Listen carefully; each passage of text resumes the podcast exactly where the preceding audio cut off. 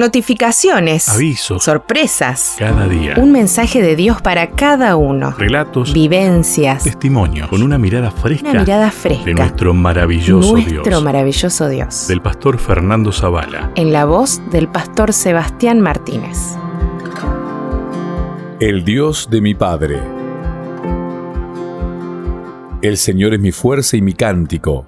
Él es mi salvación. Él es mi Dios y lo alabaré. Es el Dios de mi Padre y lo enalteceré. Éxodo 15:2.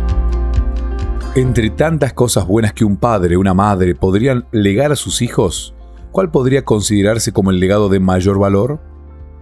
Los hijos de Israel se encontraban a salvo a orillas del Mar Rojo, después de que el ejército egipcio había sido literalmente destrozado gracias a la oportuna intervención de Dios.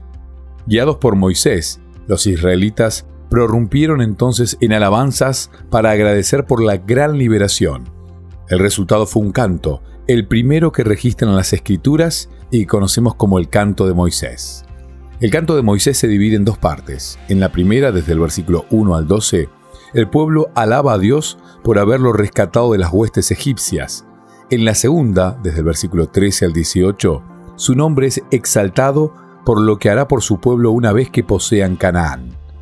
En la primera parte, justo en el versículo 2, Moisés y el pueblo exclaman, El Señor es mi fuerza y mi cántico, Él es mi salvación, Él es mi Dios y lo alabaré, es el Dios de mi Padre y lo enalteceré. ¿Te fijaste? Moisés primero dice, Él es mi Dios, luego añade, es el Dios de mi Padre. ¿No es esto maravilloso? El Dios de su Padre es también su Dios. Y ahora dime tú, ¿puede haber una herencia más preciosa que legar a nuestros hijos que el conocimiento de Dios como su Padre y de Cristo como su Salvador? He leído poco después de la muerte de Ronald Reagan, el presidente número 40 de los Estados Unidos. Su hijo adoptivo, Michael Reagan, comentó que de los muchos regalos que su padre le dio, ninguno logró superar al que recibió durante un vuelo aéreo que realizaron juntos en 1988, cuando Michael era todavía un niño. Su padre le habló del amor de Dios y del amor de Cristo como su Salvador. En ese momento no sabía todo lo que eso significaba, pero ciertamente lo sé ahora. ¿Qué piensa hacer Michael con ese regalo? Dice él que se ha propuesto honrar la memoria de su padre al dar a sus hijos el mismo regalo que él recibió. Esa es la idea, que nuestros hijos puedan decir sin avergonzarse, el Dios de mi Padre es también mi Dios.